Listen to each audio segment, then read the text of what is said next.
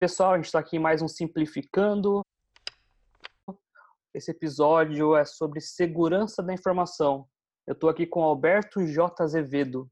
Ele é empresário da área segurança da informação e tem mais de 20 anos de experiência, então ele vai agregar muito sobre esse assunto aqui com a gente. É, o Simplificando é patrocinado pelo site Acho Cupons. Eu vou agora deixar que o Alberto complete essa apresentação, né? Que ninguém é melhor do que ele para fazer isso. Uhum. É, boa tarde, pessoal. Bom, é, como ele falou, meu, nome é Alberto J. Azevedo. Eu sou especialista em segurança. Eu trabalho com segurança, exclusivamente com segurança, acho que desde 1998, 1997. É, eu trabalhei como consultor é, autônomo, já trabalhei como responsável pela área de segurança em várias empresas. Atualmente eu sou fundador e CEO de duas empresas, de duas startups na área de segurança de informação. Uma que chama-se InfoSec Army, é uma plataforma de crowdsourcing de serviços de segurança da informação. E uma chamada Cyber Security Operations, que é uma empresa de orquestração de projetos de segurança da informação. Eu vim, estou aqui para tentar conversar e passar um pouco do meu, da minha experiência, do meu conhecimento para vocês, para tentar ajudar a desmistificar um pouco e esclarecer alguns assuntos relacionados à área de segurança da informação. Legal. E como que você entrou nessa área? Olha, eu entrei nessa área por acaso, meio que, na verdade, mais que meio que como todo mundo que eu conheço, praticamente como todo mundo que eu conheço entrou. Eu entrei, eu, eu entrei através do, do, na verdade, do mundo das antigas, né? É, eu, através, eu entrei através do hacking, né? Eu era moleque na época, quando eu comecei a me interessar por segurança. É que assim, quando eu digo que eu estou trabalhando com segurança de informação, é, trabalhando. Eu desconto a época que eu era fuçador, né? Que eu, uhum. muito cedo, já com meus 12, 13 anos, eu já me apaixonei pelo negócio comecei a, a, a hackear as coisas e aquela uma coisa de moleque, né? Uhum. Hackear a escola, faculdade, provedor, etc e tal. E aí chegou um ponto da minha vida que eu acabei fazendo essa migração, né? Do, do lado negro para o lado, é, do lado branco, né? O lado uhum. da força. E aí comecei a trabalhar, daí na época eu já abri a, primeira, minha primeira empresa de segurança de informação, a gente trabalhava com treinamento de segurança na época, uhum. na Nova Era Informática, isso em 1900 e lá vai bolinha. E de lá para cá eu acabei, eu acabei trabalhando só com isso. No início, bem no início da minha carreira, eu ainda mexi um pouco com alguma coisa de TI. Eu mexi, uhum. cheguei, cheguei a mexer uma época com as duas coisas, mas depois acabei focando na área de segurança de informação e uhum. não sair dela. É, o, o mundo deve ter mudado bastante para ti nesse, nesses 20 anos, né? De fazer segurança nos anos 90 para agora. Ah, sim. É... A, a, o mundo mudou, os paradigmas mudaram. Então, assim, até tem uma, tem uma palestra, uma, uma palestra que eu fiz que está tá disponível no YouTube, vocês, conseguem, vocês até conseguem achar é, essa, essa palestra no, no, YouTube. Eu fiz uma palestra sobre os... É, as novas, as, tipo assim, as, a, os novos paradigmas da, da, área de segurança da informação, sobre é, para onde que a área de segurança da segurança da informação está indo.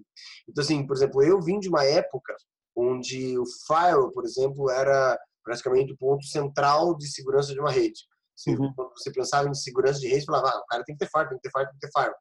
Hoje em dia, o mundo já mudou tanto, nós estamos num paradigma tão diferente que muitas, uma, uma série de situações, o FAR não faz nem diferença mais. Porque não existe mais, na minha época, existia aquela coisa do, do interno, você queria proteger o que estava, as informações estavam todas internamente.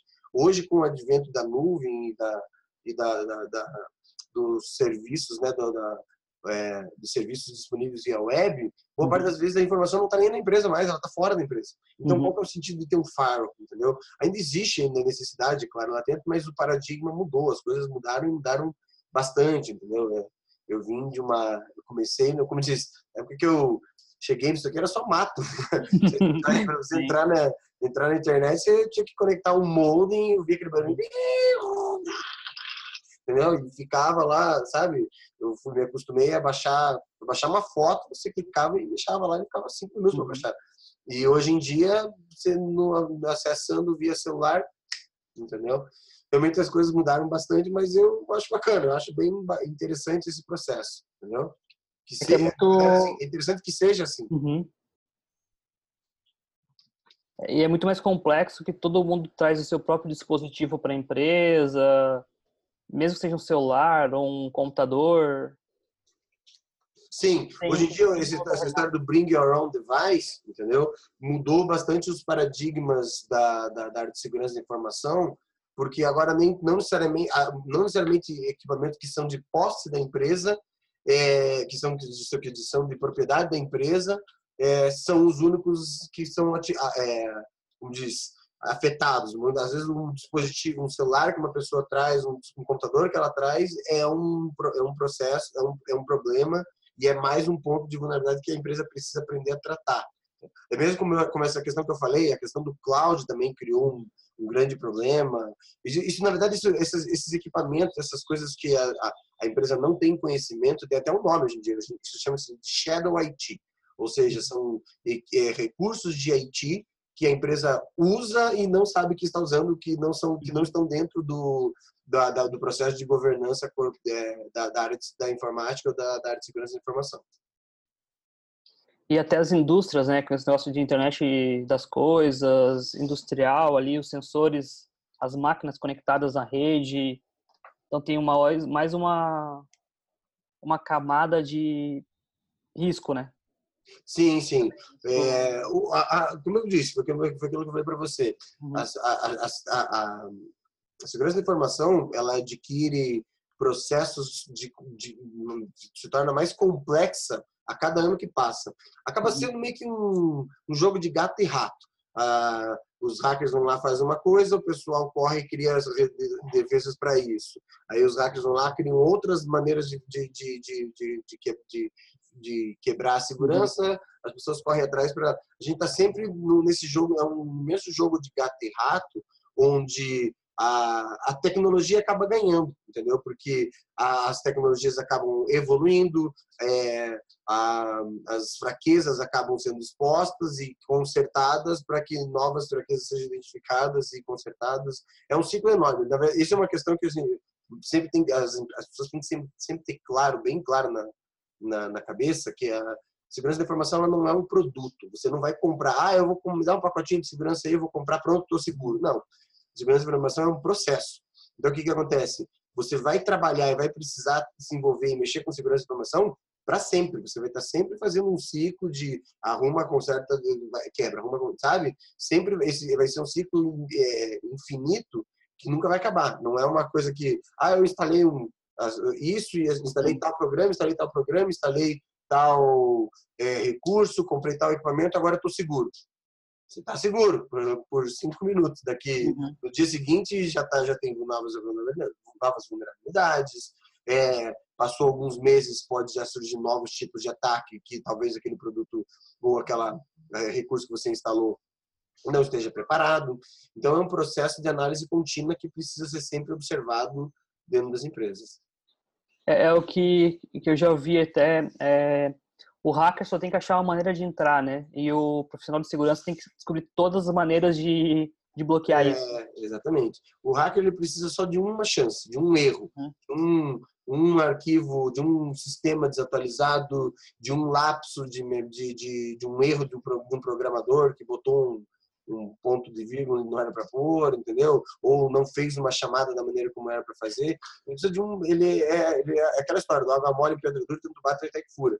Por melhor que seja a segurança da informação, por melhor que seja o, o processo de implementação, elas sempre vão haver falhas. É só você notar é, órgãos gigantescos que têm é, orçamentos de segurança absurdamente grandes, eles são envolvidos constantemente. Então, você vê, hackers invadem a NASA, invadem a NSA, invadem as empresas grandes, por quê? Porque é aquela história, bate, bate, bate, bate, bate, uma hora entra, entendeu? Uhum. O, o, a missão da segurança é dificultar ao máximo possível, entendeu? Até e inclusive é, reduzir o, a quantidade de pessoas capazes de, de, de, de, burlar, entendeu? Então, por exemplo, dependendo da, da do, do, eu sempre digo assim que você pode implementar as coisas tipo por anéis, assim, entendeu? Por, uhum. por partes. Então, assim, você tem um certo nível de segurança de informação que existe uma parcela, sei lá, de do 10 mil pessoas na população capazes de quebrar. Uhum. Quando você implementa um segundo nível mais complexo, esse número de 10 mil já cai para mil pessoas que são capazes de quebrar. Aí você implementa um terceiro nível mais complexo, esse número cai para 100 pessoas que são capazes de quebrar. E aí você vai implementando isso, até que você vai chegar no nível em que 10 ou 15 pessoas, duas pessoas são, seriam capazes de quebrar aquele, aquele, aqueles recursos de segurança e aquele, aquela estratégia que você montou, entendeu? Esse é o objetivo. Então, assim, uhum. Toda vez que você vê, e isso não é muito incomum, você vê lá, ah, não sei o quê, empresa de segurança, nós garantimos 100% de, de, de, segurança para você, eles estão mentindo. Uhum. Não existe 100% em, em, na área de segurança. Hum, eu posso deixar um servidor pronto para fazer um projeto inteirinho hoje. Amanhã, esse projeto já está vulnerável. Na verdade, hoje mesmo ele pode estar vulnerável ao que a gente chama de zero day, vulnerabilidade zero day, ou seja, é uma vulnerabilidade que ainda não foi descoberta, entendeu? Mas que ela existe, ela está lá, só que ela não foi descoberta, ela não foi divulgada, isso é muito comum também. Grupos hackers, normalmente, quando eles, quando eles hackers, no caso, é, não, não hackers, é, no caso, os criminosos, né? não os hackers de verdade, uhum. mas os criminosos da, da, da, área de segurança, normalmente, quando eles descobrem uma vulnerabilidade, eles não vão. Quando você vê um pesquisador de segurança, quando ele descobre a vulnerabilidade, ele vai lá e ele divulga essa vulnerabilidade. Ele, ele normalmente divulga pelo menos direto para a empresa, aí ele, ele obedece normalmente um período de de, de, de tempo que se concede para a empresa para ela conseguir para ela arrumar a vulnerabilidade, depois ele faz o, o public disclosure, que é uhum. é, a, a, divulgação pública daquela vulnerabilidade, entendeu? Já um cracker, né, uma, uma, um criminoso da área, ele não vai fazer esse public disclosure, ele não vai nem falar para a empresa, ele só vai falar para os amigos dele, para o grupo dele, falar, ó, oh, cara, tem uma vulnerabilidade em tal, tal, tal lugar, assim, assim, assim, assim, sabe, implementação. E eles vão ficar explorando essa vulnerabilidade durante um bom tempo. E essa é uma questão.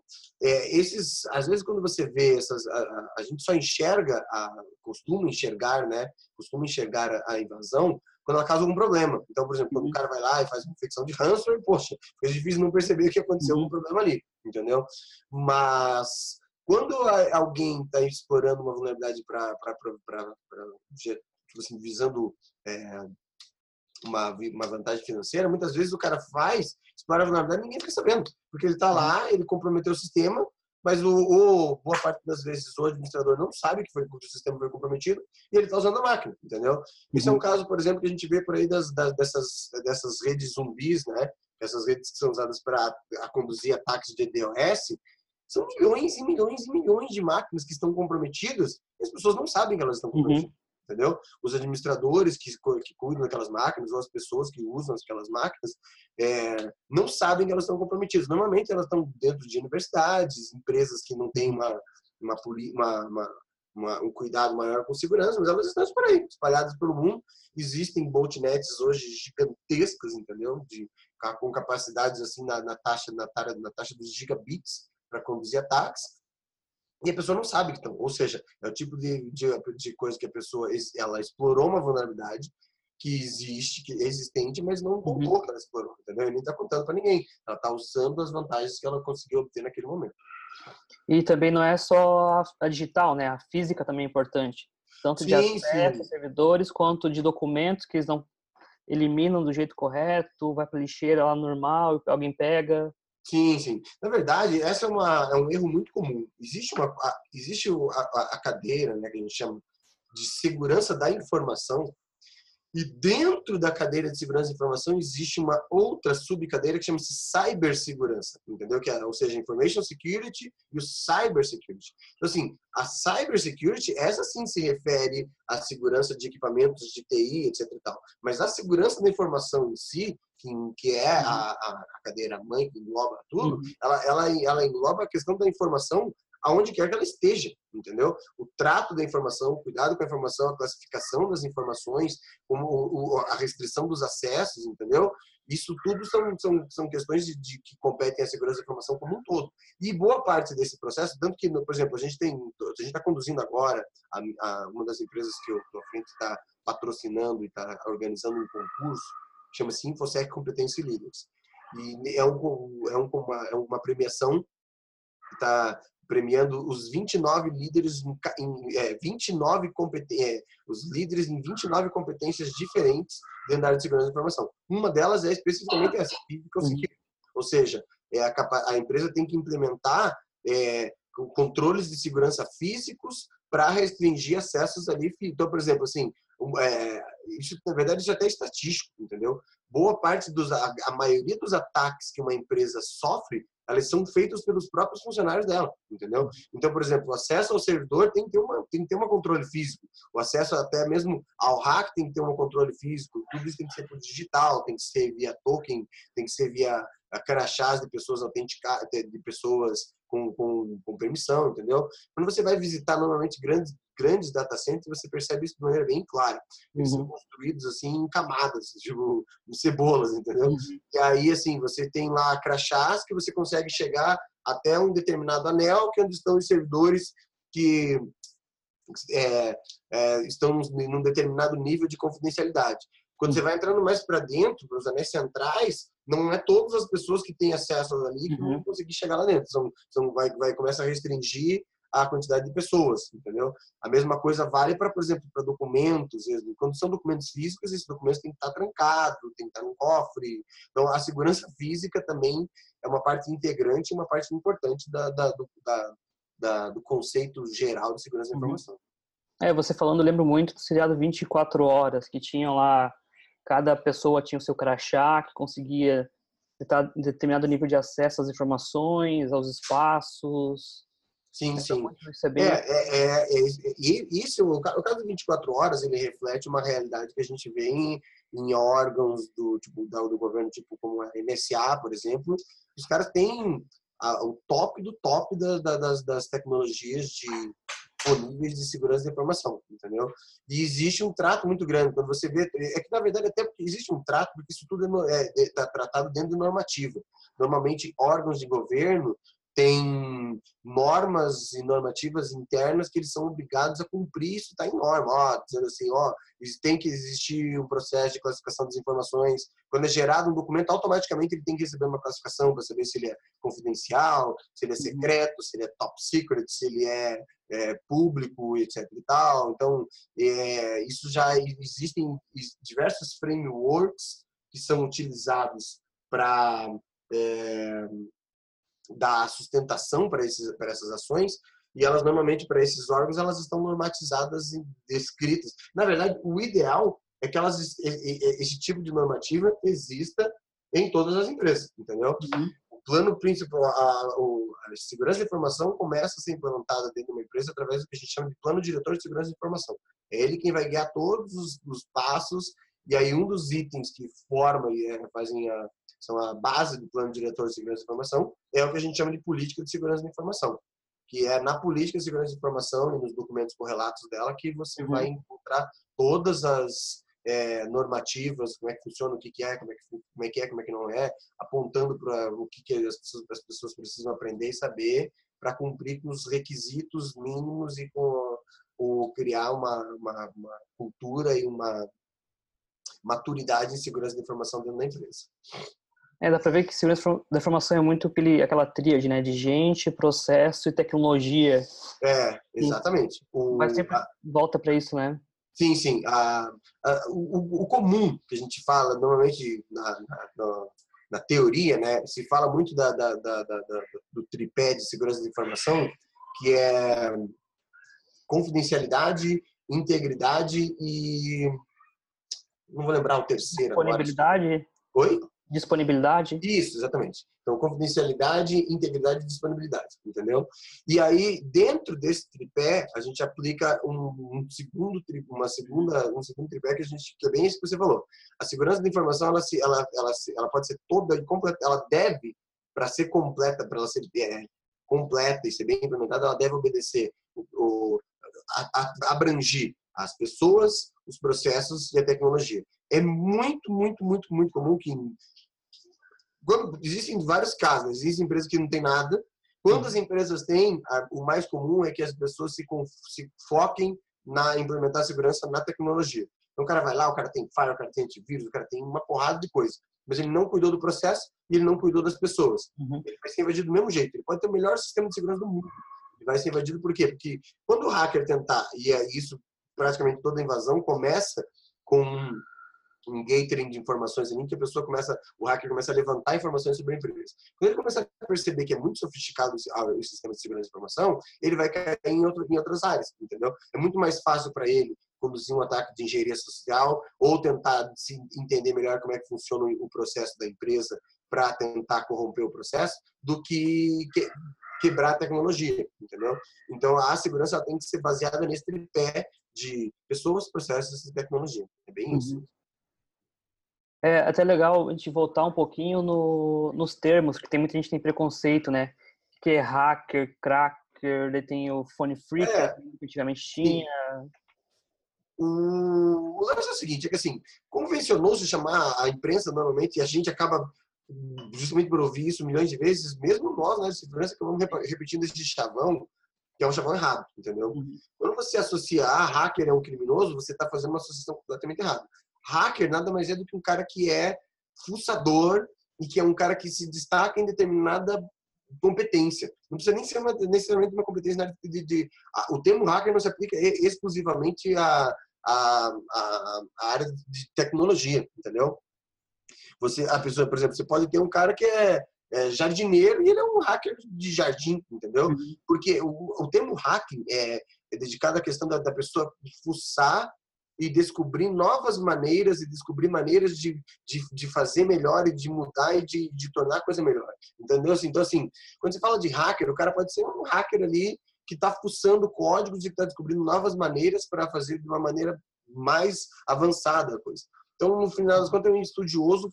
Acho que, na verdade, para mim, o melhor sinônimo de hacker é fuçador, né? aquele cara que uhum. destrincha assim, qualquer coisa, ele quebra assim, aquela, aquela coisa do exploded view, cara, vai lá e sabe, sabe tudo como é que uhum. funciona, tem uma, uma, uma, curiosidade sem fim, tá? E aí, assim, só que o problema é que convencionou, ó, é aquela história, os bons pagam pelos maus, né? Uhum. Os maus fazem barulho, e aí as pessoas falam, falam, falam, falam deles e só se fala, ah, porque um hacker invadiu, porque um hacker invadiu. Uhum. E os caras não esquecem do outro hacker lá que tá lá do outro lado segurando e tentando criar barreiras para que os, os, maus, os maus, né, não invadam. Aí durante uma época convencionou se chamar de cracker os caras que são do mal e de uhum. hacker os caras que são do bem, entendeu? Só que daí também começou a criar confusão com cracker, com aqueles caras que quebram proteção de programas de uhum. que estão produzidos por copyright, entendeu? Aí, então, no final das contas, hoje em dia, se a, o mercado acabou criando uma convenção e trabalhando com os, os nomes de white hat e black hat. Uhum. ponto, entendeu? Então, assim, white hat é aquele cara que é ético, que é um hacker ético, que vai, é como eu falei para você, é aquele cara que vai, vai explorar uma vulnerabilidade, vai descobrir uma vulnerabilidade na tua empresa e ele vai te contar. Olha, cara, tem uma vulnerabilidade na tua empresa, assim, assim, assim, assim assado e tal. Tá? E uhum. existem os black hats, que é aquele cara que não, que ele vai explorar uma vulnerabilidade com o objetivo de obter ganho financeiro para ele de alguma maneira, entendeu? Ele pode invadir tua empresa, roubar dados e vender os dados para o concorrente, ele pode uh, criar, por exemplo, os, por exemplo, os caras que criam ransomware são, são, black, são black hats, entendeu?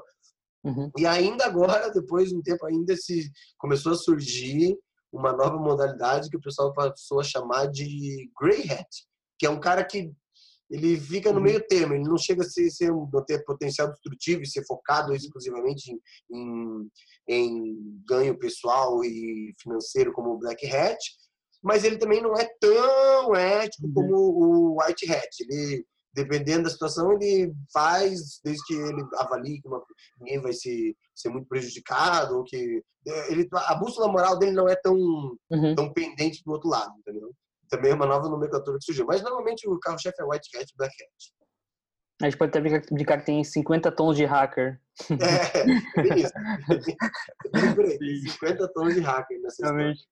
É, nessa questão do ético ali, eu pensei também sobre legislação, leis. Porque, claro, claro se o cara invade e comete outros crimes, tipo, já existem legislações específicas, né? Mas o crime de invadir já, já existe como que é essa legislação, assim, Brasil? Sim, sim, sim, já existe no Brasil legislação que, que, que, que é, como é que chama? Que identifica e permite que você uma, possa... É, isso, na verdade, surgiu a partir do Os primeiros movimentos disso surgiram através daquela famigerada lei que até hoje se convencionou se chamar de Lei Carolina Dickmann, ah. entendeu? Porque foi graças ao, ao buchicho que deu o lance que aconteceu com a Carolina Dickmann que os caras correram, do, se não me engano foi o Azeredo que botou a lei no Congresso, e os caras botaram uma lei para rodar. O grande problema é que essa lei ela foi, ela tem uma série de equívocos, entendeu? Em que ela acaba criminalizando não só os caras que invadem, como os caras que estão tentando eh, desenvolver segurança para para melhorar, entendeu? Então, por exemplo, um cara que desenvolve uma ferramenta que possibilita fazer é, mapeamento de rede pode ser considerado um criminoso de acordo com a, o, que, a, o que existe na lei Carolina Dickman, entendeu? Uhum. Porque a lei ela foi mal feita, ela foi escrita de maneira muito ampla e acabou tendo problema. Mas depois da Carolina Dickman também surgiram outras outras modificações e, e outras é, é, agrupamentos em que foi possível tipificar o crime, né, de, de esses crimes virtuais.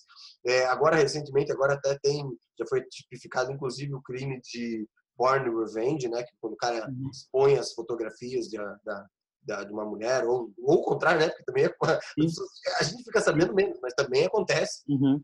mulheres expor fotografia do cara para expor o ridículo. E esse tipo de crime também foi tipificado. Então, assim, a gente já deu, a gente já evoluiu bastante na área. Ainda tem muito a evoluir. Agora, o episódio mais recente foi da LGPD, né? Que foi uhum. aprovada e já está sancionada. Ela passa a valer a partir de 2020 que ela vai normatizar e vai controlar os, esse, essa, o, o, processo da, da proteção de dados, entendeu? Em que as empresas vão ter que vai, vai, vai ter uma já existe uma série de regras estabelecidas as empresas vão ter que cumprir. Então, por exemplo, acabou essa festa de vender, de você pegar, fazer lá um, um cadastro numa empresa A, quando você vai ver o teu e-mail foi vendido para um uhum. milhão de pessoas. Então, é, a, a LGPD vem para normatizar isso e outras coisas. Então, por exemplo, uma coisa que está deixando todo mundo polvorosa é o seguinte: as empresas vão ser, as empresas a partir de agora, elas são obrigadas a provar que elas implementaram controles mínimos de segurança para proteger os dados pessoais. Ou seja, quando uma empresa sofrer, por exemplo, uma, invasão e for divulgada, ah, vazou, como a gente vê toda semana, tem vazamento de uma base de dados de uma empresa diferente.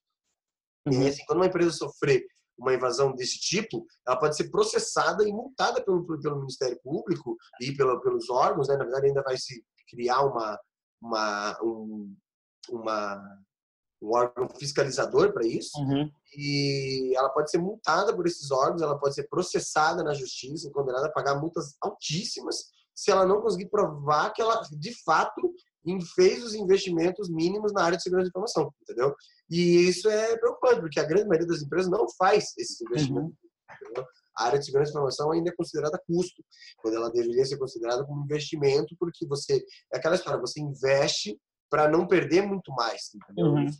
As perdas causadas pelos ataques e pelo cybercrime, se você pegar na, em escala mundial, já está. Na, ela até viu uma reportagem essa semana agora, ela está na casa dos trilhões, entendeu? São trilhões de dólares que são perdidos e que são é, a, em que o cybercrime afeta, entendeu?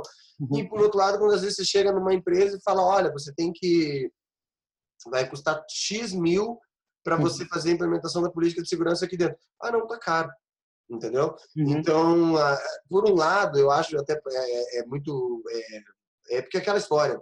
Infelizmente, tem muita gente que acaba se, se acomodando. Enquanto isso não gerar um custo para mim, eu não uhum. vou investir em cima. A partir do momento que existe aquela aquela obrigação de falar não, se eu não investir e eu não puder provar que eu que eu fiz a minha parte e aí eu, acontecer um problema comigo, eu vou ser multado em milhões, é capaz de fechar a minha empresa por causa disso, uhum. aí a pessoa se obriga a investir. Então, eu acho que a gente vai é, dar um salto bem grande agora nos próximos anos em termos de maturidade de segurança de informação como um todo agora para o geral, entendeu? Hoje em uhum. dia, as empresas mais as empresas maiores, as empresas com, com mais sensíveis, né, com, com informações mais sensíveis e mercados mais sensíveis, como o financeiro, por exemplo, já tem boa parte uhum. desses recursos.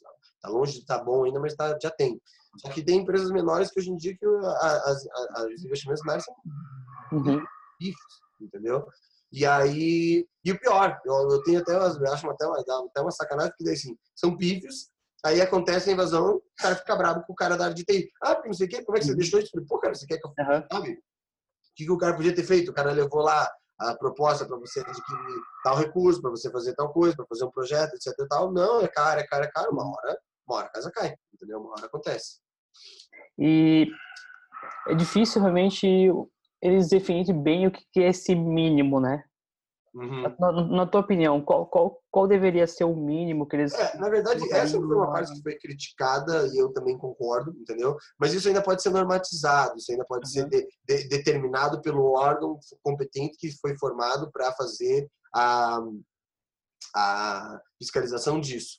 A lei aqui, a LGPD não é muito clara, na verdade, nem mesmo a GDPR é muito clara. Ela cita uhum. melhor do que. A, a GDPR é mais completa do que a LGPD, mas não também muito mais completa em estabelecer o que são critérios mínimos. E efetivamente eu acho que tem que ser estabelecido: olha, você tem que ter no mínimo isso, isso, isso isso. A tendência é que a gente acabe normatizando um processo para que é, se implemente algo é, como é, critérios mínimos ali baseado na, na, no que já existe aqui no Brasil, que é a ISO 27001, entendeu?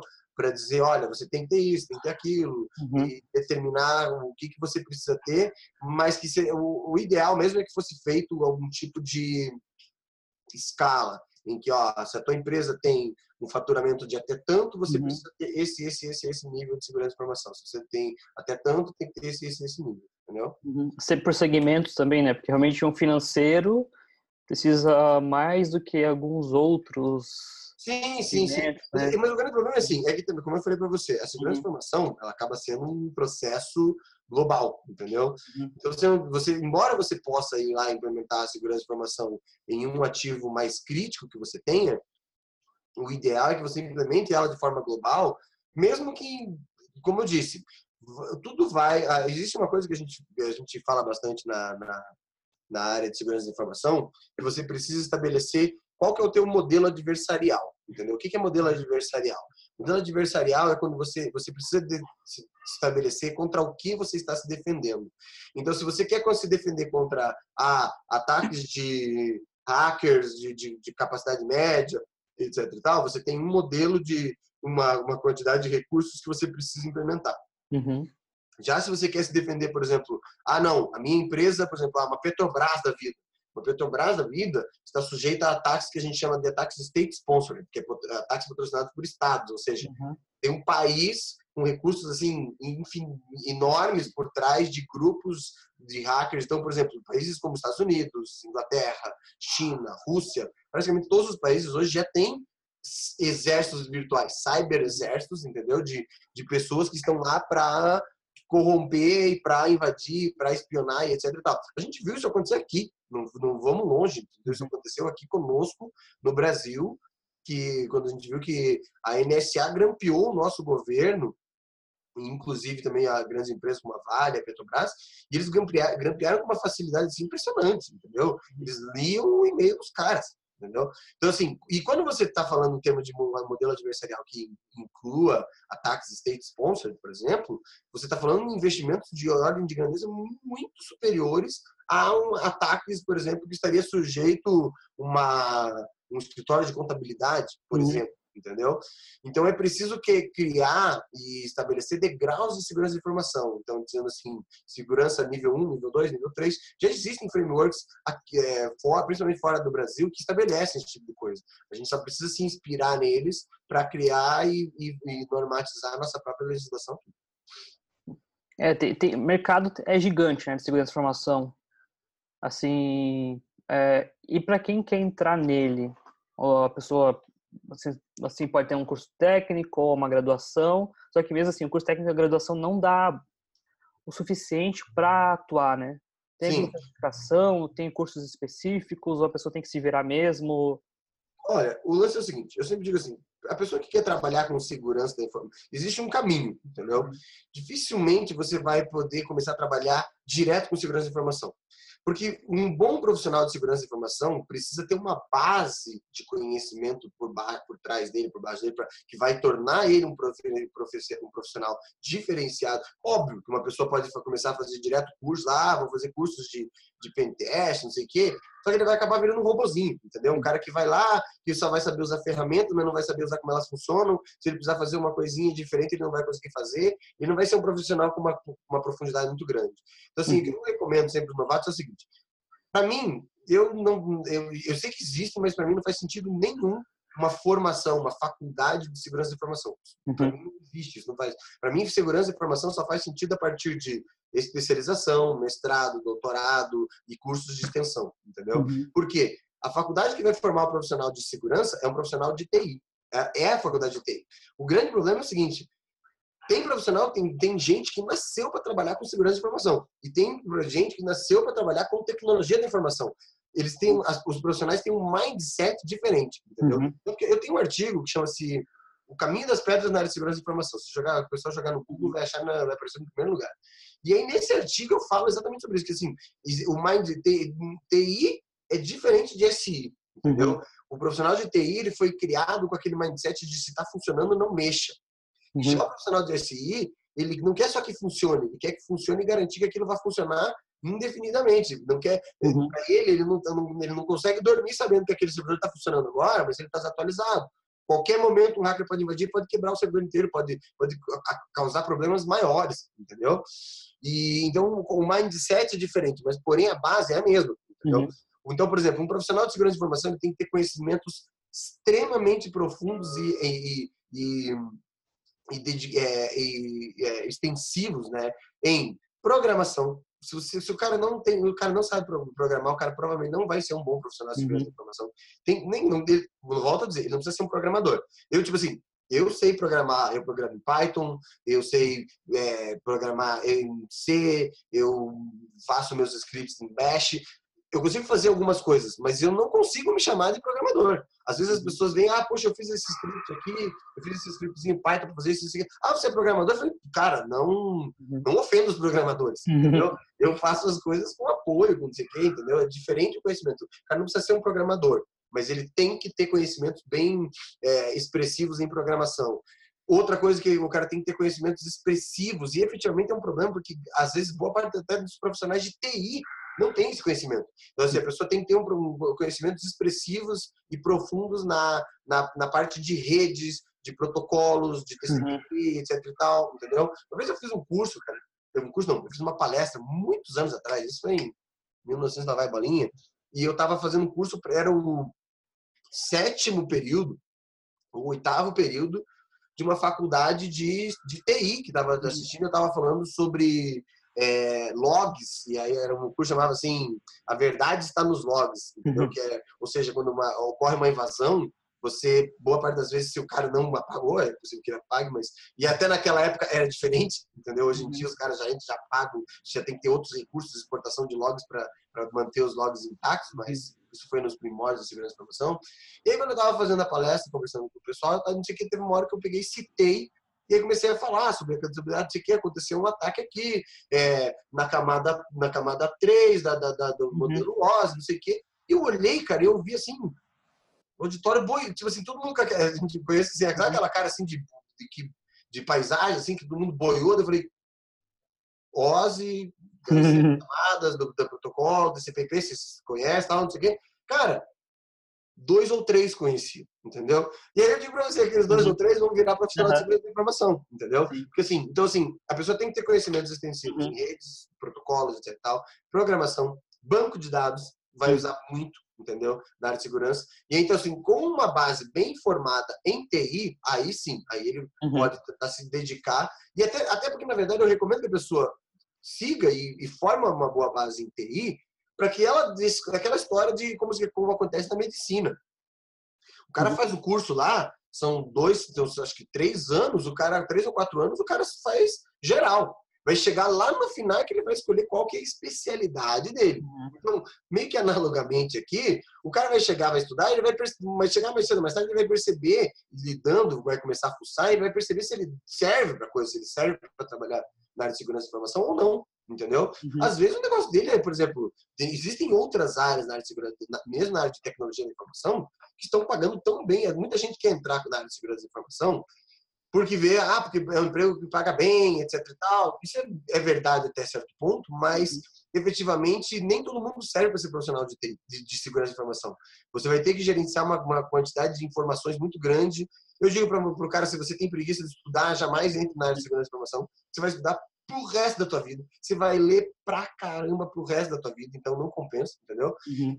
Outras áreas como, por exemplo, assim, a área de DBA, Database Administrator, cara, o cara ganha, normalmente são profissionais que são contratados a peso de ouro, ainda mais o cara foi uhum. bom, entendeu? Hoje em dia, agora a gente está entrando na área do Big Data, entendeu? Uhum. São as pessoas que conseguem fazer carving de imensas e, a, e, a, e analisar imensas quantidades de, de, de, informações. É uma área que está muito em voga, entendeu? Que é uma área que é advinda da área de TI. Então, uhum. Então, existem outras áreas que a pessoa pode ser interessante. Mas, se a pessoa perceber que quer entrar aqui, quer mexer com segurança da informação, aí sim, com uma base de TI, de, de, de redes, de, de, programação e etc e tal, ela pode começar a se dedicar a tentar achar dentro da segurança, e a segurança também é uma área enorme, qual é a área que ela melhor se encaixa, entendeu? Uhum. Tem cara que você, ah, às vezes o cara escolhe Red Team, ou seja, eu quero, eu quero fazer curso de pentest para aprender que o meu, meu prazer é atacar. Ah, não, eu gosto de defender, então eu vou fazer aqui. Ou não, eu gosto do desenvolvimento. Então, é um cara que já tem uma facilidade maior com programação, o cara vai começar a fazer, a se dedicar na área de desenvolvimento seguro, uhum. por exemplo, entendeu? Existe a área de arquitetura e design. Eu estou aqui, eu estou aqui na minha mesa, eu estava separando agora, eu chegar os adesivos do, que a gente vai distribuir e vai dar para as pessoas que ganharem né, na, na, na uhum. no concurso. Então, cara, são 29 categorias diferentes, entendeu? A gente tem uhum. forense, criptografia, arquitetura e design, prevenção a fraudes, é, risk assessment, security awareness, physical security. Cara, são uhum. uma área enorme, tem espaço para muita gente, tem espaço para muita coisa, e é uma área que a gente existe já hoje uma coisa que a gente chama, até por sinal, a minha empresa ela foi, foi fundada com esse objetivo de reduzir o que a gente chama de, existe uma coisa que a gente chama de cyber skill gap. Existem menos profissionais de segurança hoje do que a demanda por profissionais de segurança. E esse skill gap só tende a aumentar, entendeu? É previsto que para 2020 existe uma, é, existe uma falta de milhares de profissionais de segurança da informação. E para uhum. reduzir o cyber skill gap é que a gente tem que desenvolver novas tecnologias, é, automatização e etc e tal. E no caso, a, as duas empresas que eu tenho, que eu fundei, elas, uhum. elas tentam implementar no mercado, elas estão implementando no mercado modelos operacionais diferentes que fazem um uso otimizado dos recursos disponíveis, entendeu? É, então, assim, e tem muito mercado, muito uhum. mercado para trabalhar na área de segurança e informação, é uma área muito legal, mas como eu disse, não é para todo mundo, ela não é uma área, assim, venha quem quiser. E também tem, depende de algumas outras habilidades, né, como comunicação, negociação. Eu vejo que tem gente que é ótima na parte técnica, mas não consegue explicar nada para ninguém. Sim. E para lidar com o cliente, tu vai ter que explicar pelo menos um pouco, assim, humanizar ali o. Sim. O é, o é você achar o lugar que você quer trabalhar e se encaixar nele, entendeu? Tem gente que não serve e nunca vai servir para mexer com o cliente. Então esse cara tem que estar no background, entendeu? Sim. Tem que ser aquele cara lá que você bota lá numa salinha, que é o cara que é o escovador de bit. E esse cara é extremamente necessário. Uhum. Aquele, o cara que vai lá no cliente explicar não conseguiria fazer o trabalho dele sem esse cara dando suporte para ele ali, trancadinho na sala lá, escovando bit, entendeu? Uhum. É, mas eu, como eu disse, eu, eu costumo eu costumo comparar, comparar muito com a área de medicina, porque uhum. ela, é um, elas, elas têm muita coisa em comum. A área de medicina é tão grande é, eu tenho, quem me falou isso foi um médico uma vez. A área de medicina é tão grande que ela tem em campo até para quem não gosta de gente. Então, por exemplo, o cara que é médico, normalmente as pessoas dizem, ah, o cara que é médico tem que gostar de gente. Não necessariamente. Uhum. O cara uhum. que não gosta de gente vai trabalhar com, com como é que chama? Com laboratório, é... não sei. Oi? Laboratório, talvez. É, ele vai trabalhar no laboratório, ou também ele vai trabalhar com cirurgias, é... às vezes. Fugiu o nome agora, quando o cara bota o cara para dormir, é com anestesista. Isso, vai ser anestesiologista, entendeu? Porque o cara entra na sala dois minutos depois, dois minutos antes, pega, tá tudo bem, isso aqui, ele faz uma pré-avaliação do cara, tuf, monitora o cara lá enquanto o cara tá bem, tuf, acorda o cara, acordou bem, dois minutos depois vai embora. Cara, ele é um dos maiores salários. É, ele, ele é um dos maiores salários, porque se ele errar a dose, ele mata a pessoa. Então tem Exatamente. Que, também não pode ser a dose menor, senão a pessoa acorda no meio do é. processo. É, então, Entendeu? Então, assim, e é um campo que, é, tipo assim, o contato dele com pacientes é mínimo, é um salário muito alto, entendeu? E é o tipo assim, é uma, é uma, é uma ou seja, a medicina é tão grande que ela tem lugar até para quem não gosta de pessoa. É o mesmo caso. A área de segurança é uma área enorme que ela tem área, ela tem campo até mesmo para aquelas pessoas que são não técnicas, entendeu? Então, por uhum. exemplo, a gente tem é, uma série de, de competências na área de segurança da informação que são menos técnicas. Então, por exemplo, a competência de malware analysis é uma competência de escondedor de bit, entendeu? Já uma competência como security awareness já são, é uma competência de gente que é menos técnica, que, que é cara que tem mais é, facilidade com gente uhum. para fazer essa tradução do que é essa esse mundo obscuro da segurança da informação para as pessoas, digamos assim, normais, né? Porque a galera que trabalha nessa área é normal também. Eu me incluo nisso, nesse grupo. Legal. É, é, eu vi assim, bastante pelo papo que não existe sistema seguro, não existe segurança 100% e nem privacidade 100%. Sim, não, não existe. Então, a privacidade 100%, é... eu, eu, eu tenho uma palestra também, que acho que se o pessoal procurar na internet é capaz de achar, uhum. entendeu? Que é Sorria, você está sendo vigiado, tá? Uhum. Chama-se Sorria, você está sendo vigiado. E aí, assim, meu amigo, você é vigiado de maneiras que você nem imagina. Se eu começar a contar todas para você aqui, uhum. muita gente vai querer, vai acabar desistindo de tudo e vai morar numa orca, assim, lá no meio do mato, porque, cara, você tá ferrado. Uhum. Você, você, é vigiado pelo teu telefone, você é vigiado pelo teu computador, você é vigiado é, por... E aí, assim, nem sempre essa, essa, essa, essa vigilância é danosa, entendeu? Na verdade, a grande maioria das vezes, você é vigiado para que consigam entender melhor quem você é.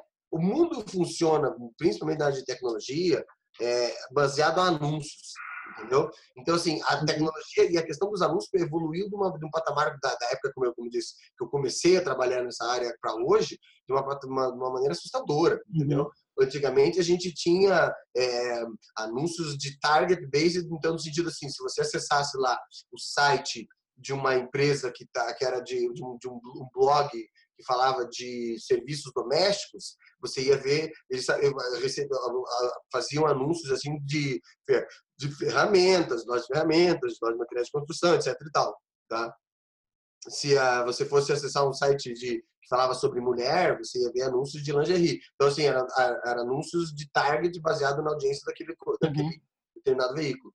Depois daquilo, a gente evoluiu para criação de perfis de comportamento, em que você as, as, empresas começaram a depositar cookies dentro do teu computador para ver qual que é o teu histórico de navegação, para ver de que site que você foi, para onde você uhum. foi, etc e tal, para descobrir qual que eram os teus hábitos de navegação, para saber que, que, tipo de coisa que te interessava. Uhum. Entendeu?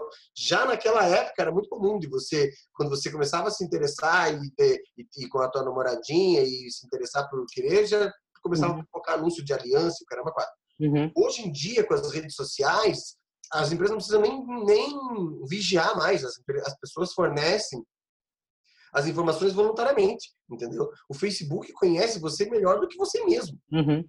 O Facebook provavelmente conhece você melhor do que sua mãe e seu pai. Sabe mais de você sobre isso. Ele Sim. sabe que hora você acorda, ele sabe que hora você dorme, ele sabe com quem você conversa, ele sabe o que você conversa com essas pessoas, uhum. entendeu? Ele sabe tudo, tudo sobre você, é, tudo sobre você. Por isso que os anúncios são absurdos.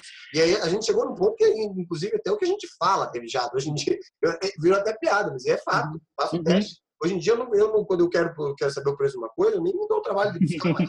Eu falo em voz alta e espero aparecer os anúncios no Instagram entendeu? Porque aparece. Uhum. Por quê? Porque o teu celular, e o Google não esconde isso. Se você entrar, tem uma.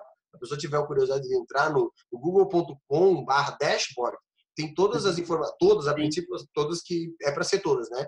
Todas as informações que o Google tem a respeito de você, e lá tem os exemplos assim de você vai ouvir a tua voz lá em diferentes momentos do dia, que você nem sabia que você estava sendo gravado e estava lá a tua voz sendo gravada. Uhum. E por aí vai, cara, entendeu? Você, a gente não, não existe mais nos dias de hoje privacidade. Você existem níveis aceitáveis de privacidade que você pode dizer se você quer concordar, se você quer, é, se você está disposto a, a, trabalhar com eles ou não. Muita gente, e isso é mais comum fora do Brasil do que aqui. Aqui a gente não tem muito isso, mas se você chegar na Europa, a Europa é um continente, no continente europeu, é um lugar onde o Facebook tem uma menor base de usuários, porque não, não à toa a GDPR veio de lá. As uhum. pessoas têm um apreço muito grande pela pela privacidade deles lá, entendeu? Uhum. E isso é meio que acaba soando como existe um choque cultural com a gente. Eu mesmo assim, fiquei achei estranho, né? Tinha uma época que eu tinha, uma... tinha um amigo meu que trabalhava no Google uhum. e ele quando ele veio para cá, ele veio ele é da ele é da Suíça. E aí quando ele veio para o Brasil pela primeira vez, não sei o que nós estávamos conversando, falei: "Ah, qual que é o teu Facebook?" Ele: "Não, não, eu não tenho Facebook." Uhum. Tem Facebook? Não. Tá, tem Instagram? Não, não tem. Não sei. Cara, ele não tinha nada, nada. Ele não tinha absolutamente nenhuma rede social. Por quê? Porque é um cara que, é, como diz, valoriza e entende o valor da, da, da privacidade uhum. dele. Ele quer manter a privacidade Sim. dele.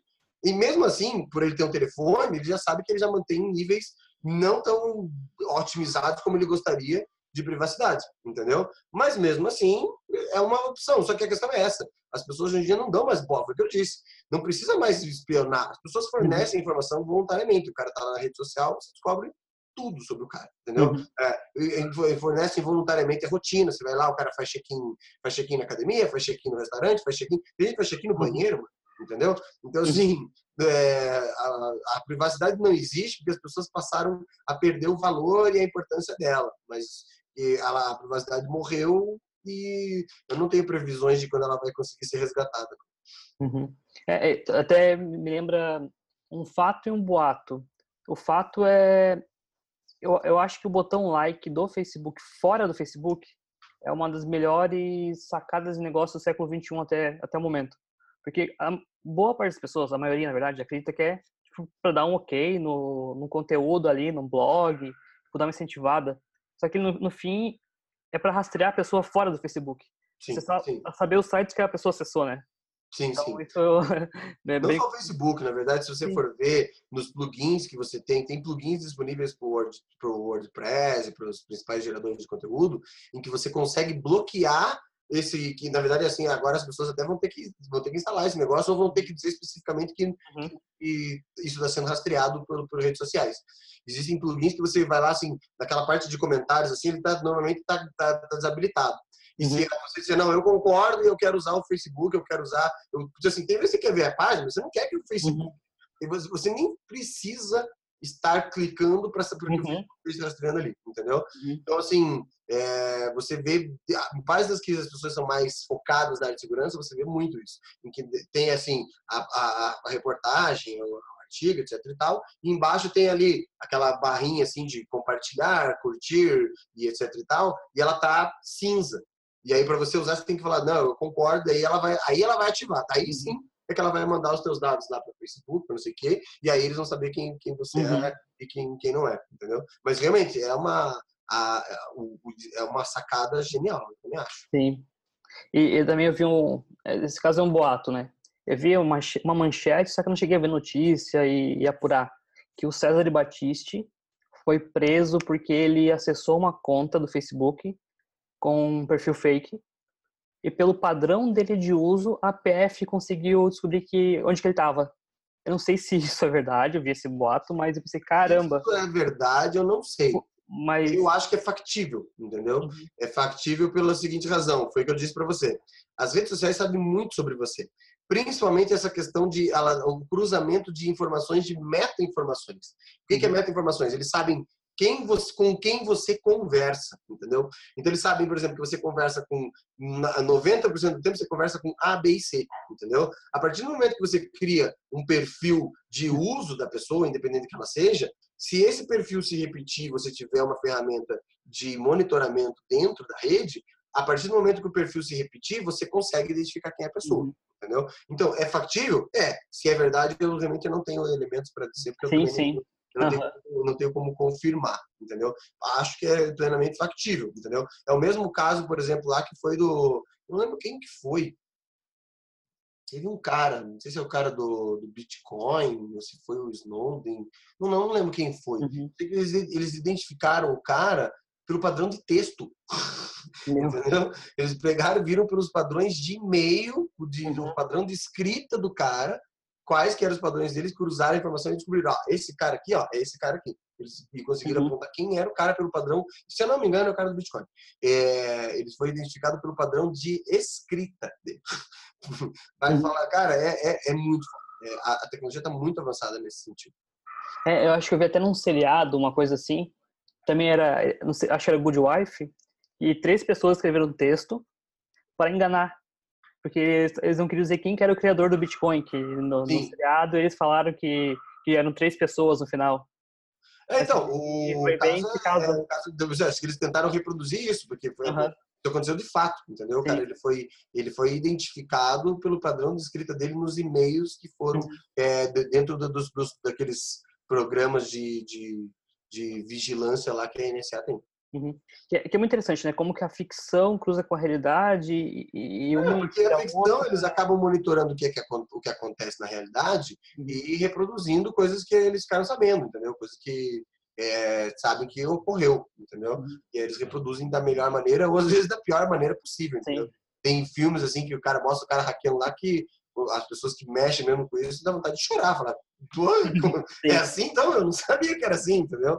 E, em compensação, tem filmes que chegam mais perto. Então, por exemplo, essa série tem agora, que é o é, Mr. Robot, ela, uhum. porra, ela vai muito...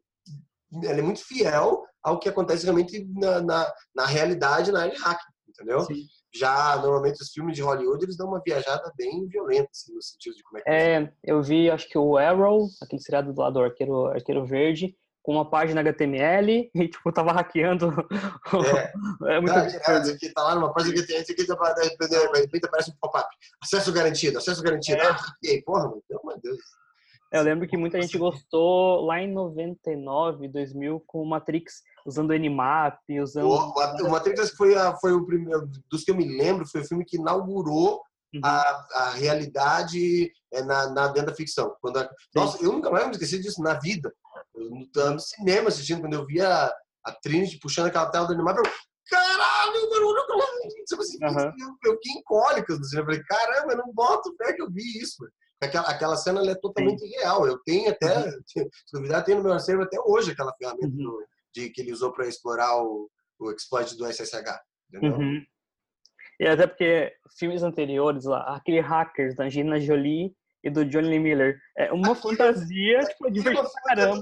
Mas engraçado que é o seguinte, é, uma, é um filme que é uma fantasia, é totalmente fantasioso, mas ele é épico. Ele é. Se você pegar toda pessoa que é da área de segurança, ele gosta desse curte uhum. esse filme, gosta, porque. Eu tenho VHS. Quando era criança, quando era, quando era jovem, quando era adolescente, e fez parte da nossa, da nossa formação. Uhum. Então, assim, a gente sabe que é totalmente viagem, aquela, aquela cena lá dele navegando por dentro do Gibson, lá é, é as telas, é tudo, via, é tudo viagem, mas é massa pra caramba. É, é, é, é coach que a gente chama, né? Uhum. Sim, isso é.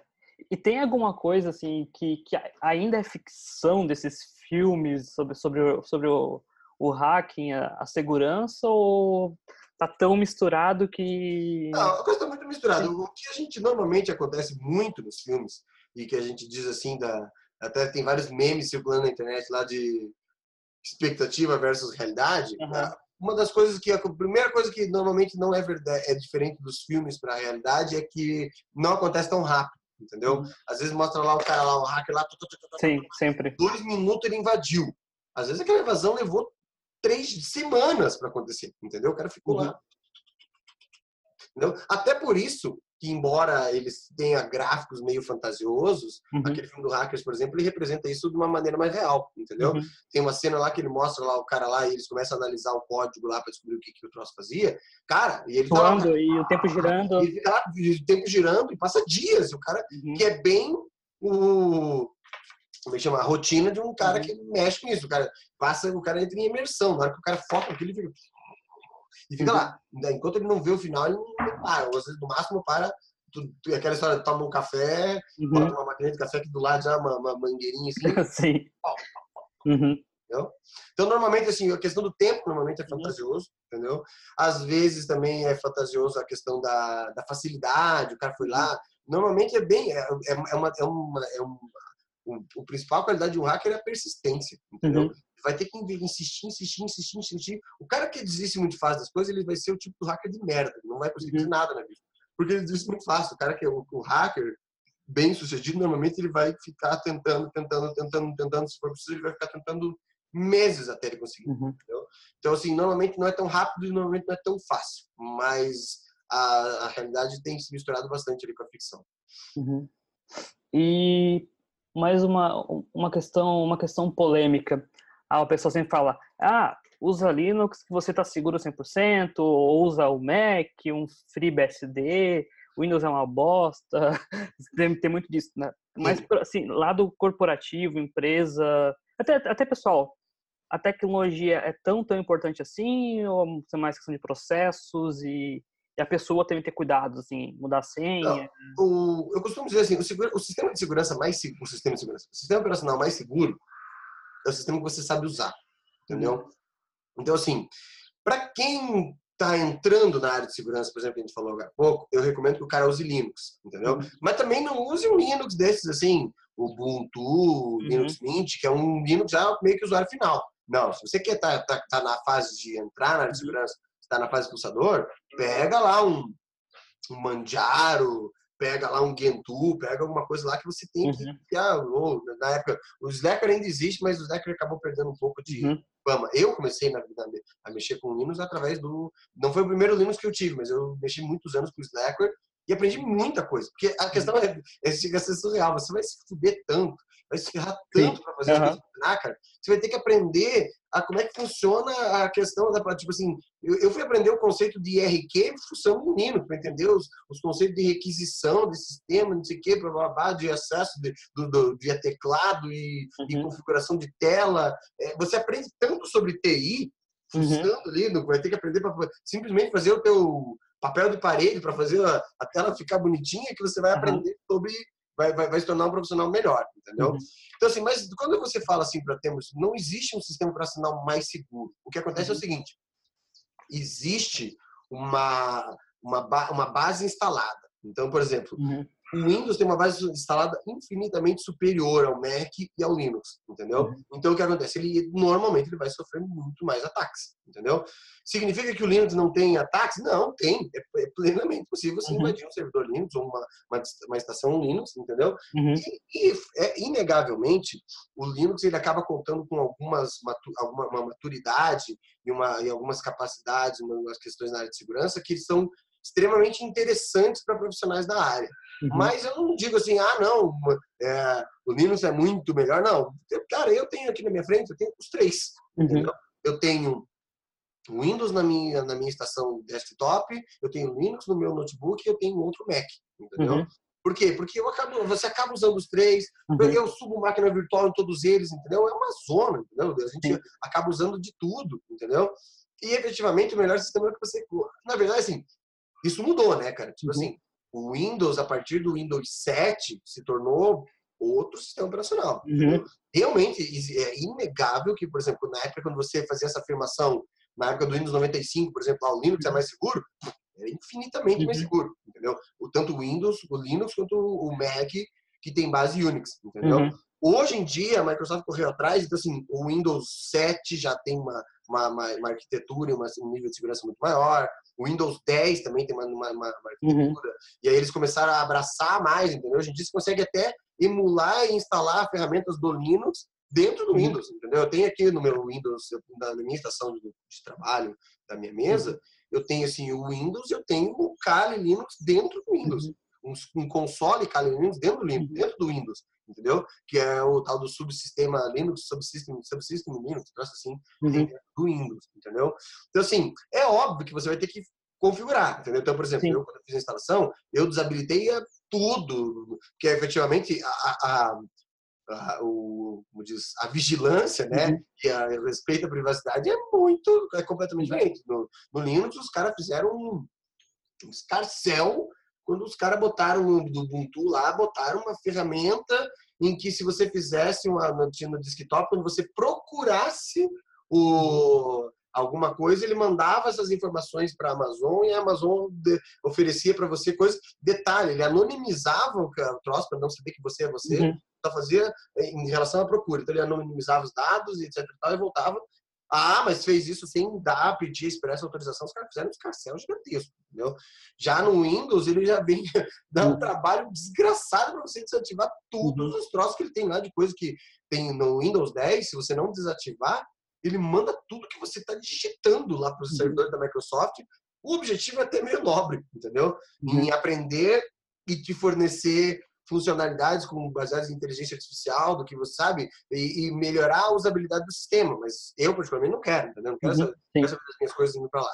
Então você tem que configurar, você tem que desinstalar. É, efetivamente, com uma base maior, você tem que, vai ter que instalar um, um, um antivírus. Uhum. Embora esse o antivírus da, da própria, o próprio antivírus da Microsoft, esse Windows Defender, ele melhorou assim uhum. absurdamente nas últimas versões, entendeu? Ele está muito estável, entendeu?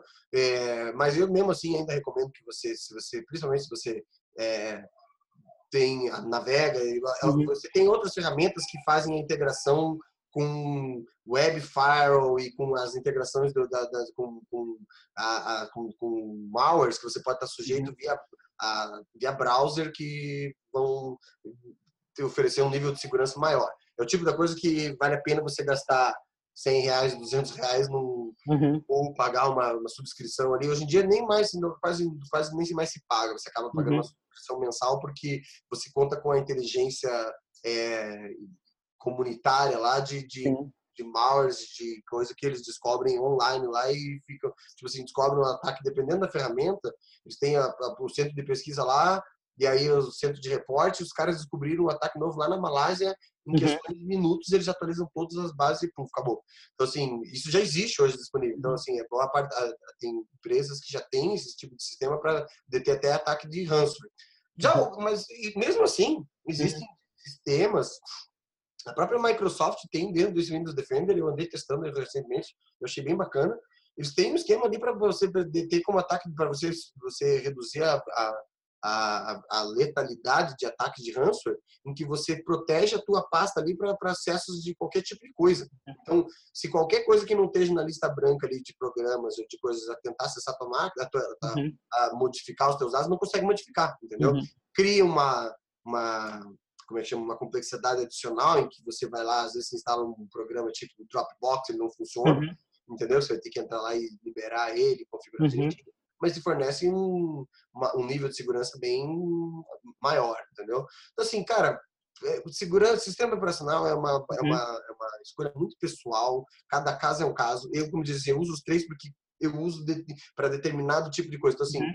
é, eu tenho Windows porque eu recebo, eu especificamente passei a receber, especialmente depois que eu comecei a, a me dedicar mais na, na parte né, de negócios, etc. Tal, eu recebo muito, muito é, documento que vem do Excel, entendeu? Uhum. Não importa, por mais que exista uma compatibilidade com ali com o OpenOffice, com o WPS, uhum. WPS, esse WPS Office que tem para Linux, para Windows e para Mac é sensacional, uhum. mas efetivamente tem arquivo que não abre, que abre, que abre tudo descaralhado lá, então você acaba acabei me obrigando mesmo a uhum. ter o Office ali para poder abrir esse tipo de coisa e aí eu tenho que uhum. ter Office, eu tenho, eu tenho no Windows, entendeu?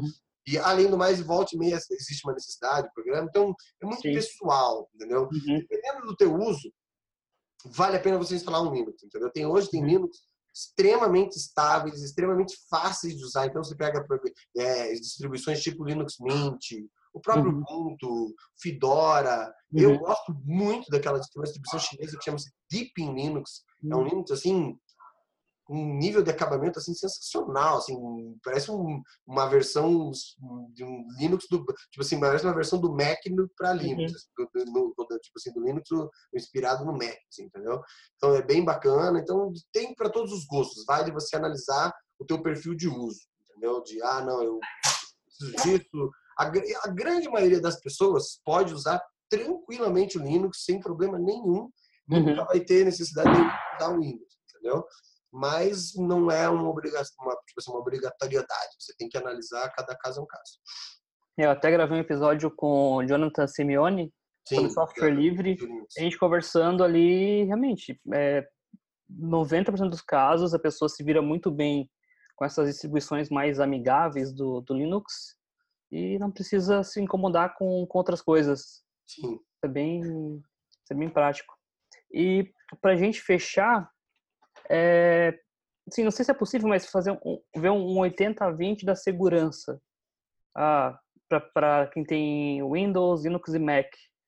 Assim, ah, antivírus, o, o firewall, atualizar sempre. Ah, é, cara, o 80-20 de segurança é o seguinte: na verdade, o, os 80-20 é assim, independente do sistema operacional, a atualização tem que ser diária, diária, entendeu? Automático. Preferência, deixa, deixa as atualizações até no automático, para você não esquecer, tá? Segunda coisa, backup, entendeu?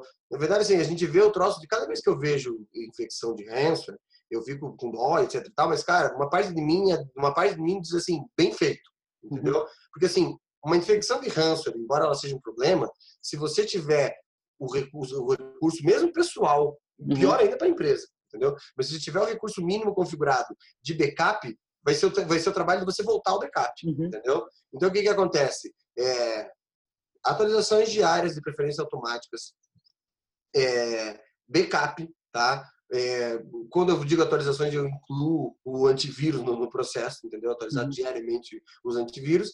E uma coisa pequena que muita gente não tem, chama-se bom senso, entendeu?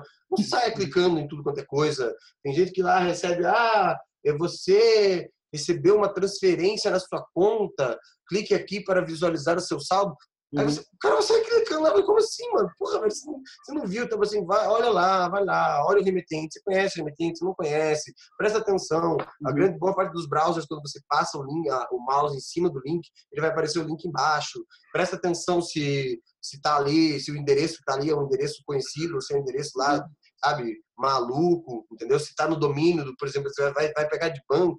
Ah, por exemplo, lá do Bradesco, tem que estar no bradesco.com.br. Uhum. Se for qualquer coisa diferente de bradesco.com.br ou alguma coisa m.bradesco.com.br, uhum. entendeu? Subdomínio do, do, do domínio Bradesco, uhum. não clica, mano, entendeu? Presta atenção, entendeu? É, outra coisa, tem, é possível, talvez seja para finalizar o processo, é, uhum. Esqueça aquela história, foi, foi, espalhado um troço desse. Eu fui, eu, a gente viu, eu escrevi um artigo, vários artigos, dois ou três artigos sobre isso. Teve é, especialista né, de segurança da informação que foi na Globo me dizer isso, que ah, uhum. é óbvio que você tem que sempre dar preferência e se você tiver a opção, use sempre veja se tem que usar é, sites que tenham é, com conexão criptografada, que é o tal do HTTPS, que é o cadeadinho verde, entendeu? Mas o fato de ter o cadeadinho verde não significa que o site é seguro. Uhum. Significa única e exclusivamente que a sua conexão está criptografada com o servidor. Uhum. que esse servidor pode ser de um hacker. Gerar uma, gerar uma chave para um certificado HTTPS hoje é, é, é, rápido, indolor e gratuito. Pelo uhum. contrário, quando os browsers começaram a alertar as pessoas de spam e de e de é, ataques, né, e etc e tal, via por não ter o HTTPS, uhum. começaram a botar, uma, tem uma, hoje até hoje, você acessa um site, dependendo do site como do, do navegador, uhum. você acessa lá via HTTP, ele diz, ele abre um troço ali vermelho, assim, seu uhum. site, seu, sua conexão não está seguro, não sei o quê. Então, assim, os, os hackers que fazem essa, esses ataques de phishing passaram todos a criptografar e a subir um certificado de criptografia nos seus sites para reduzir esse problema, porque eles sabem que o, é, é, fácil enganar o usuário, mas o browser está fazendo um papel de pai aí de alertar que ele não é seguro. Então, assim, não, não, o fato de ter o cadeado verde não significa que o site é seguro.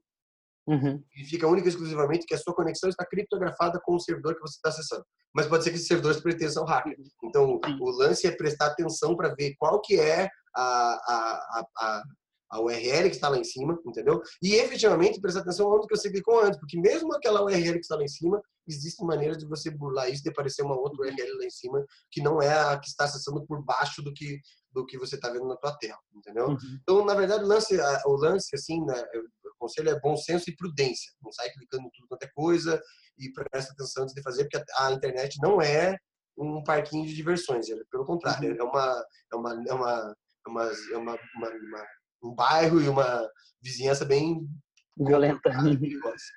Uhum. Tá bom? E para uso pessoal, tu indica algum antivírus?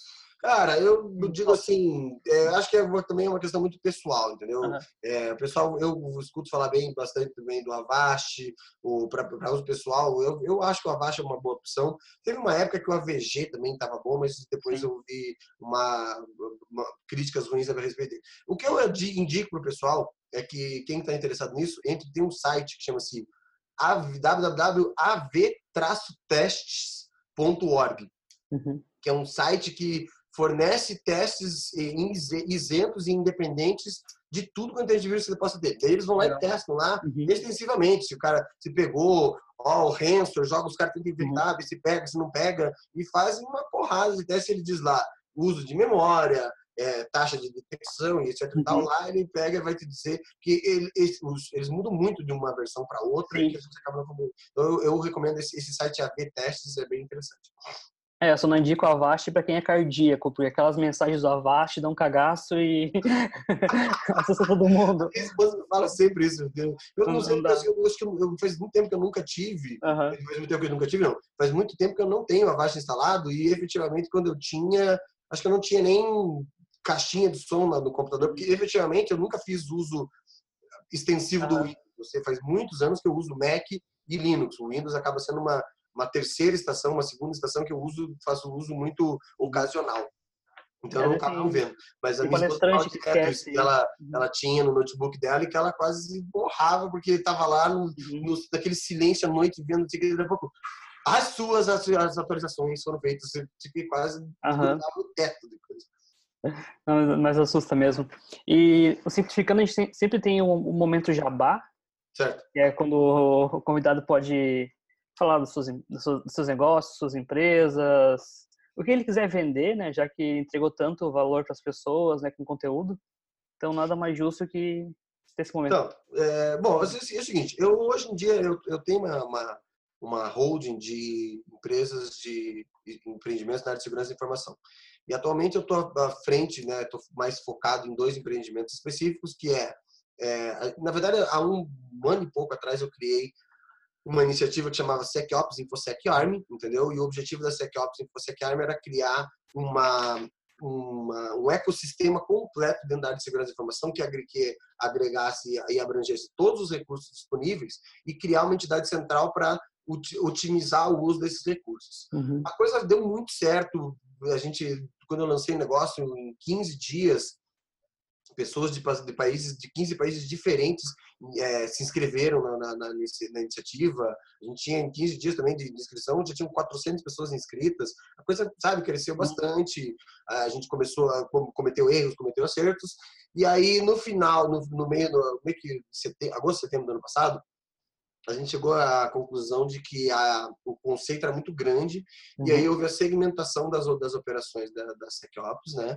Em duas novas empresas que são as que eu estou trabalhando hoje, que eu estou à frente, que é a da Cyber Security Operations e da InfoSec Arm. A Cyber Security Operations é uma plataforma, é uma é uma empresa de orquestração de projetos de segurança da informação, onde ela coordena os recursos de uma coisa que a gente chama de Cyber Security Network que é uma rede de profissionais, empresas, pesquisadores e, e pessoas ligadas à área de segurança da informação. E a Cybersecurity Operations constitui uma entidade externa é, que coordena a alocação desses recursos dentro de projetos customizados feitos para cada cliente. Então a gente cria dentro da a, Cyber, ela cria soluções 100% customizadas e imparciais para cada cliente, porque efetivamente a Cyber em si não faz nada. Ela vai coordenar a alocação de dezenas de milhares de recursos disponíveis ao redor do mundo. Tá? E aí, a outra parte dessa segmentação das operações é a InfoSec Army, que é uma plataforma, tá ela está em desenvolvimento ainda, uhum. entendeu? Que é uma plataforma de segura, de crowdsourcing de segurança da informação, de serviços de segurança da informação, uhum. e que ela engloba, ela tem cinco verticais e dentro dessas verticais ela tem uma, uma vertical que chama InfoSec Bounties, onde a gente vai criar e vai disponibilizar uma plataforma para que as empresas ofereçam programas de bug bounty, tá? De caça de recompensas, né? No, uhum. no Brasil. É, a gente tem uma, uma, uma vertical que chama InfoSec Jobs, onde as empresas também vão, oferecer, vão poder contratar é, oferecer vagas e contratar recursos e, e, e uhum. profissionais de segurança da informação, tá? A gente tem uma vertical que chama InfoSec Communities, que vai ser uma área dedicada para a, a, a, debates e conversas e a fornecer um espaço para que as comunidades uhum. de segurança da informação se desenvolvam e, e troquem informações entre elas. E a gente tem a parte da InfoSec Operations mesmo, que a ideia é a seguinte, é que as pessoas, os profissionais de segurança de informação, as empresas de segurança de informação, possam ser, as empresas possam encontrar através dessa plataforma profissionais e empresas de segurança de uhum. informação. Uhum. E aí dentro da plataforma, as empresas e profissionais vão ter é, reputação, entendeu? Vai ter lá uma, elas vão ter uma ficha em que ah, esse cara essa, já executou tantos projetos, a, a taxa de, de, de é, de atendimento dele é, é uhum. tá no nível tal, assim, assim, assim assado, aqui tem, a, a, vai, vai poder ter até depoimentos de empresas para as quais que ele prestou serviço, etc e tal. Basicamente, a ideia é prover uma, é uma é, oferecer uma plataforma de contratação semi-direta, né, de uhum. profissionais de segurança da informação, para que as, as, empresas possam encontrar profissionais e recursos ali e os profissionais possam oferecer também através daquela plataforma os seus serviços que eles prestam, entendeu? Pô, muito legal, realmente tem uma estrutura completa para atender empresas de qualquer porte, né? É, a ideia é bem essa, é bem isso. A gente segmentou por causa disso, que são mercados e são modelos e processos diferentes. Aqui na InfoSec Arma, a ideia é no negócio no um. Eu sou uma empresa A, eu preciso contratar um funcionário, eu preciso contratar um profissional B para fazer tal coisa. Aí uhum. você contrata pela InfoSec Arma. Ah, não, aqui são projetos maiores, assim. Eu sou empresa A, eu estou com um problema tal. Ah, para resolver o teu problema, precisa fazer isso, isso, isso e isso. Aí sim, aí a Cyber vai entrar e vai falar, olha, uhum. para resolver o teu problema, a gente vai fazer isso, isso e isso. A gente vai usar, alocar esse profissional aqui que faz esse tipo de coisa. A gente vai pegar essa empresa que fica perto de você, tem uma, e tem uma uhum. boa performance, especialista nessa ferramenta que você precisa para te atender e a gente aloca e a, a, o principal diferença é que assim como a SecOps, a SecOps, como a Cyber, ela não executa, ela tem a possibilidade da imparcialidade para chegar e defender os interesses do cliente. Uhum. Quando a gente tem, hoje em dia, quando o cliente tem um problema, ocorre uma ciranda, cirandinha de profissionais e empresas em volta do cliente, uhum. dizendo assim, eu tenho a melhor solução para você. Não, não, não, eu tenho a melhor solução para você. Não, não, sou eu que tenho. Todo mundo tem a melhor solução. É normal, isso faz parte. Faz, o mercado funciona assim, cada um vai dizer que tem a melhor solução.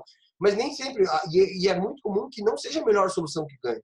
Às vezes ganha a, solução que o vendedor soube vender melhor, entendeu? Às uhum. vezes ganha a solução que a, a, empresa, a empresa transpareceu mais sólida, entendeu? Então, pra, e aí isso acabou criando um mercado perverso em que tem muitos profissionais bons, muito bons, uhum. Que não conseguem pegar os serviços porque a, a, as a empresas maiores chegam e acabam abocanhando.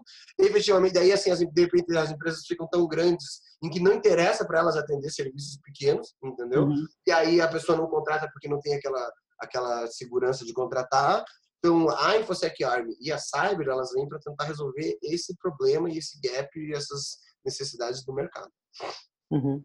É, é legal que tem, como tem doce de vocês, não corre o risco a pessoa contratar um carinha de chapéu branco. Sim. fundo, é, exatamente. Preto. Tem, essa é uma questão, tipo assim, não é tão, né, tipo assim, quando eu, quando eu falo assim, ah, é uma rede mundial que interliga profissionais, dá, dá a impressão que é fácil, entendeu? Na verdade, a gente tem um processo, uma, uma das nossas dificuldades e desafios é exatamente esse, é manter a qualidade. Então, assim, para a pessoa fazer parte da Cyber Security Network, para a empresa fazer parte da Cyber Security Network, existe todo um processo de qualificação que, dependendo da situação, dura meses, entendeu? Na verdade, a gente tem hoje uma, uma imensa fila, eu tenho um imenso backlog de, porque, assim, a quantidade de empresas e profissionais que se inscreveu foi gigantesca. A gente deu, efetivamente, a gente não teve equipe, não deu conta. Uhum. A gente até tá, tá agora está tá com em vias de da entrada de novos investidores, entendeu? Vão, vai, vai ter aportes financeiros que a gente é capaz de conseguir zerar essa fila. Mas uhum. hoje a gente ainda tem e a gente acaba é, fazendo os processos de qualificação à medida que eles estão latentes. Não, preciso ter um projeto assim, agora tem esses caras. Então, é um, vamos dizer, um passinho de cada vez, uhum. mas a coisa está dando, graças a Deus, está dando muito certo, do, a, a, receptividade tem sido bem grande. Muito legal conhecer tua hold, né? Eu, eu agradeço ter tirado esse tempo aí. Um cara que tem uma hold é muito ocupado, então tirar essa tempinho nessa, nessa tarde aí, quente, no Brasil todo. O objetivo é ajudar, tá bom? Obrigado vocês pelo convite e quando precisando a gente, se conseguir achar um tempinho aqui, a gente, a gente faz um repeteco, tá? E toda quarta-feira um novo episódio. Valeu.